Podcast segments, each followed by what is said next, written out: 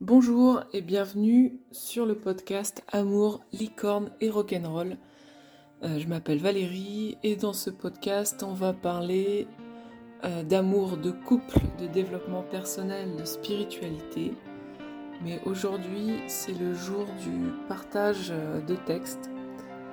Donc je vous souhaite une bonne écoute et on en parle quand vous voulez.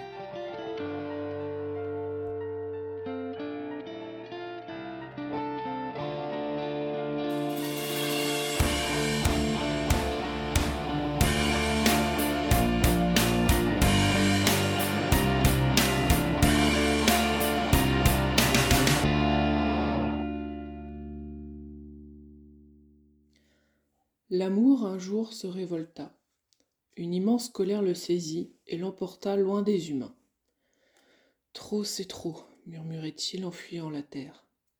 Cela fait des millénaires que j'existe et quand je vois ce que les hommes d'aujourd'hui font de moi, quand je sens comment on me maltraite, comment on me pervertit, comment on me trompe, comment on me ment, ou comment on me fossilise dans des représentations médiocres, dans des films insipides et même dans des romans modernes qui ne sont plus à l'eau de rose mais au fiel de la violence, cela n'est plus supportable. C'est trop difficile, trop douloureux, je préfère renoncer.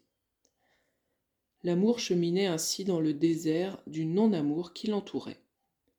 Plus seul que n'importe quel être vivant au monde, sans la moindre personne à laquelle se confier, partager ou échanger. Je sais, je sais, certains d'entre vous ne demanderaient pas mieux que de dialoguer avec lui, de le rassurer peut-être et même de l'aimer, mais même cette opportunité lui aurait paru dérisoire, tant son désarroi et sa détresse infinie l'oppressaient. Je vais vous confier le plus terrible. L'amour, désespéré, déprimé, avait même pensé mettre fin à ses jours. Il avait envisagé de se suicider. Oui, oui, je sais, vous ne me croyez pas.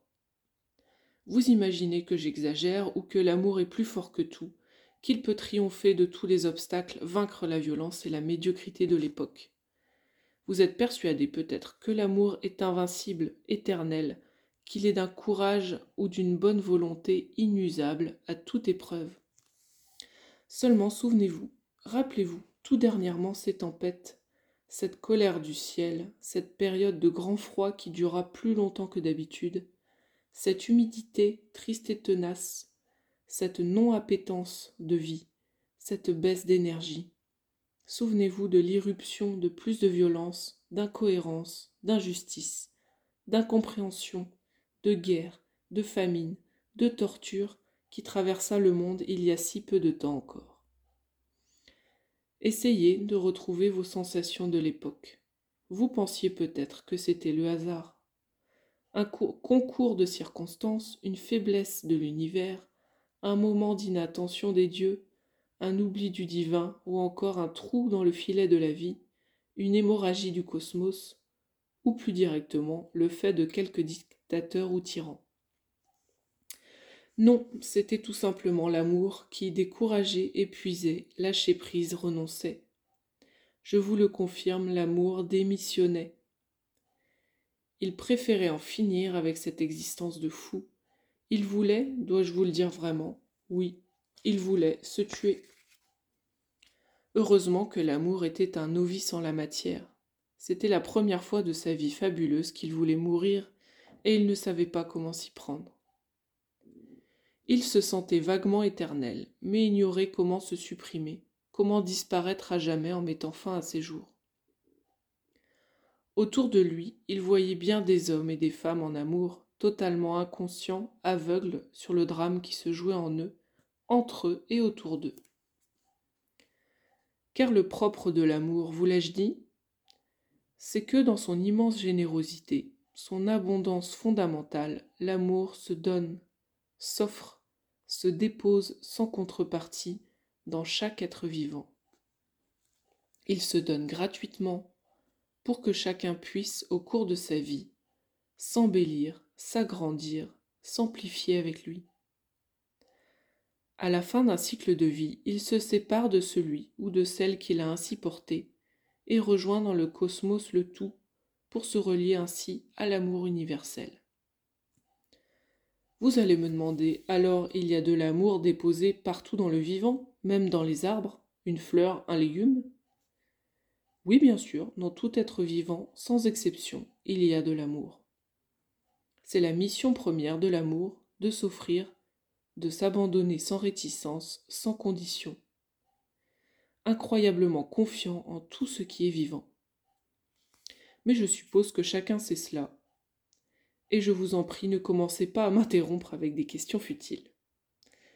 Je disais donc que l'amour, déçu, abattu, meurtri de ne plus se sentir respecté par les hommes et les femmes qu'il avait aimés, cherchait le meilleur moyen de mettre fin à ses jours.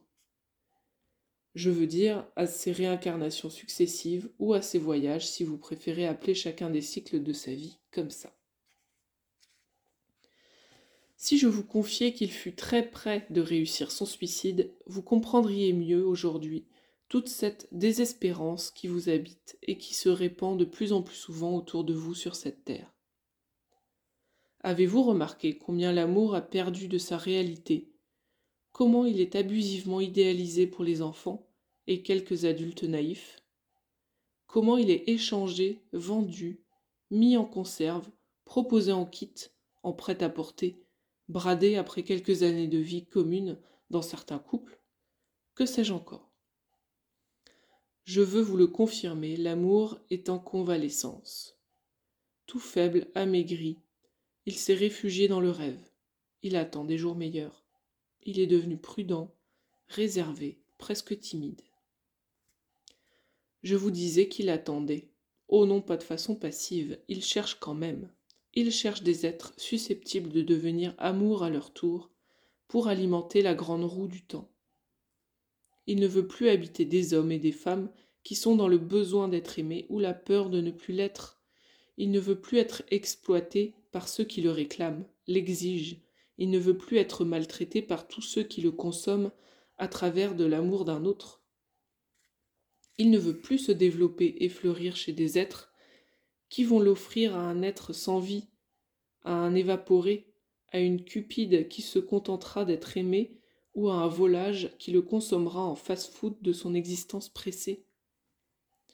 Il ne veut plus qu'on lui dicte comment il doit être. Il ne veut plus servir d'alibi à la pratique d'un terrorisme relationnel visant à s'approprier, à contrôler ou à asservir l'autre à ses propres désirs ou besoins ou encore à l'enfermer dans ses peurs. Il est devenu exigeant l'amour. Il veut des êtres libres de l'accueillir pour l'agrandir jusqu'au cœur de la vie.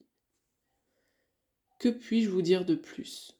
Qu'il est temps de se réconcilier avec l'amour, qu'il est nécessaire de réinventer notre relation à lui, qu'il est urgent de lui donner la place qu'il mérite, qu'il attend pour se manifester pleinement, de lui offrir un lieu d'épanouissement, de liberté et de créativité en chacun de nous. En quelques mots, puis-je vous inviter chacun d'entre vous à oser à votre tour devenir amour? Merci d'avoir écouté ce podcast. Si vous voulez en parler avec moi, je suis disponible sur Instagram sur le compte Amour, Licorne et Rock'n'Roll et aussi sur Facebook sur mon profil Valérie Strill. Au plaisir de discuter avec vous et pensez aussi que les licornes aiment les étoiles, alors n'hésitez pas à en laisser plein sur la plateforme euh, où vous écoutez ce podcast. Je vous remercie et à la semaine prochaine pour un nouveau thème passionnant sur l'amour et le couple.